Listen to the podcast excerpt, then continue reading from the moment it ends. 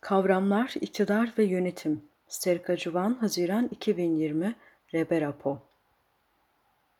Toplumsal gerçekliği çözmede iktidar en çok zorluk çıkaran, çelişkili ve yanlışa yol açan kavramların başında gelmekte, içerik ve biçme açısından tanımlanmasına karşı adeta direnmektedir. Doğasındaki hakimiyet tanımına da yansımakta, gerçekçi bir tanıma karşı direnmekte, kendini ele vermemektedir.'' Sanki nötr ama vazgeçilmezmiş ve tanrısal bir olguymuş gibi kendini genelleştirip mutlaklaştırmaktadır. Toplumsal iktidarı yoğunlaşmış ekonomik sömürü ve güç olanağı olarak tanımlamak en doğrusudur. İktidar toplumun tüm yapısal ve anlaksal odaklarında adeta genetik bir karakter kazanan, birikmiş sömürü ve güç olanağı olup bu iktidar mekanizmasını ele geçiren toplumsal güçler somut tarihsel devletle sömürü elitleri ve sınıflarını oluşturmaktadır. İktidarı hep sınıf ve devlet oluşumlarının potansiyel rezerv imkanı olarak anlamlandırmak büyük önem taşır.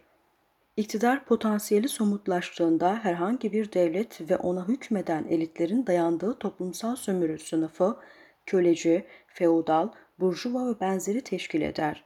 İktidarı hem fiziki hem de entelektüel güç potansiyeli olarak düşünmek de mümkündür topluma kendini zorunlu, mutlak ve sürekli gerekliymiş gibi dayatmasının diğer önemli bir etkeni, kendini doğal toplumsal yönetim ihtiyacıyla aynılaştırmasıdır.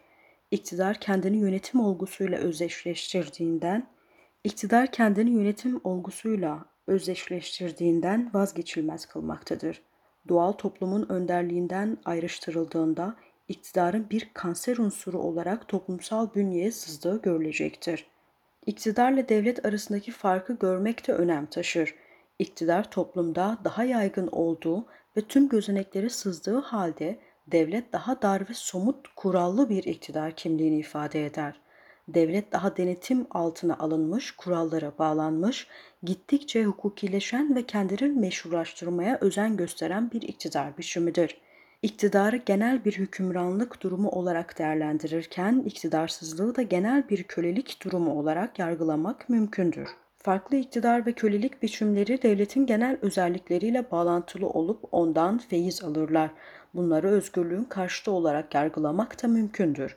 Toplumda ne kadar iktidar potansiyeli varsa o kadar özgürlük yoksunluğu yaşanır. İktidar nedenle azaltılırsa özgürlük durumu o denli gelişim sağlar. Toplumda iktidara duyulan özleme çok dikkat etmek gerekir. Bu özlem ne denli yaygınsa o denli toplumsal despotçuklar türer. Bu da demokrasinin tümüyle tükenişine götürür.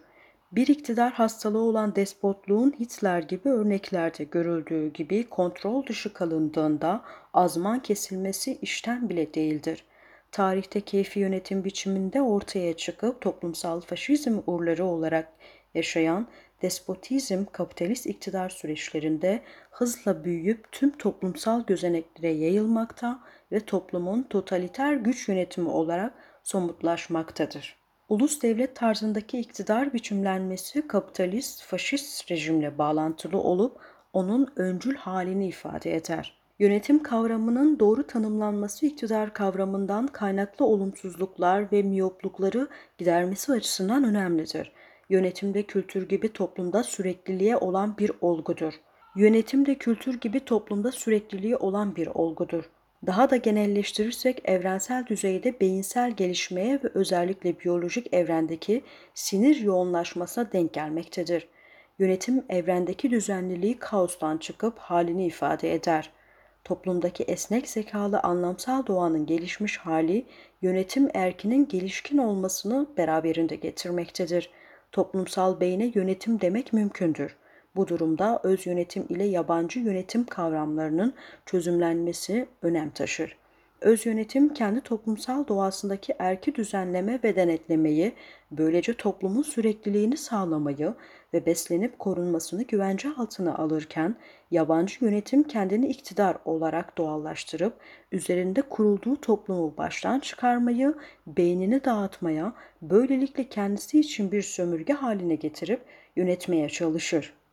Dolayısıyla bir toplum için öz yönetim hayati önemlidir öz yönetimden yoksun kalmış bir toplum sömürge olmaktan kurtulamayacağı gibi Bunun doğal sonucu olarak asimilasyon ve soykırım süreç içinde yok olması kaçınılmazdır.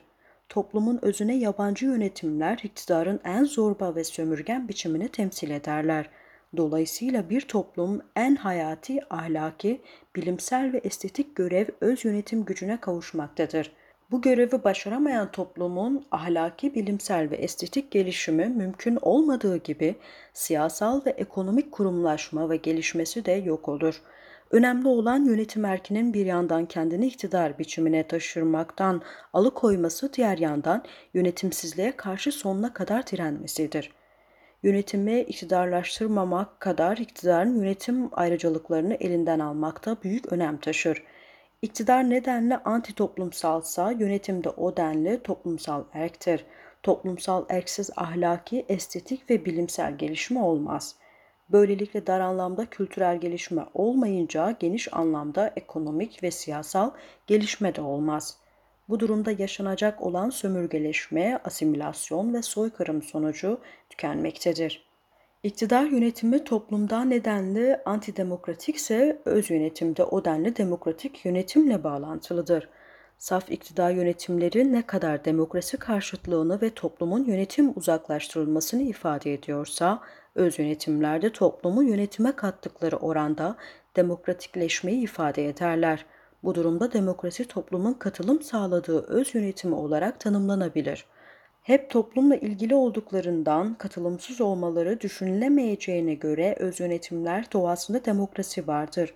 Demokrasi daha çok halk ve ulus gibi makro toplumlar için düşünülen bir kavram iken öz yönetimler en küçük klan toplumundan en geniş ulusal toplumlara kadar yaygınlaşan ve sürekliliği olan bir erki ifade ederler. Toplum biliminin yaşadığı en önemli kriz veya sorunların başında iktidar ve yönetim kargaşasını ve çarpıtmasını çözememesi gelir. Bu da beraberinde tüm yapısal ve anlaksal analizlerle tarihsel yaklaşımları kaos içinde tutmakta, krizin ömrünü uzatmaktadır. Sonuç iktidarın tüm toplumu ve çevreyi yutması, demokrasiyi içeriksizleştirip boş bir kabuk durumuna düşürmesi, kendini anlamsızca tekrarlayan ve biçimselliğe indirgemesidir. Sosyoloji, iktidar ve demokratik yönetim toplumlarına odağını alıp çözmedikçe ve bununla bağlantılı olarak çözümü tarihe ve diğer bilimlere yaymadıkça bilimsel alandaki krizin dolayısıyla toplumsal krizin yeni bir yapısallık ve anlamsallık olarak aşılması mümkün olmayacaktır.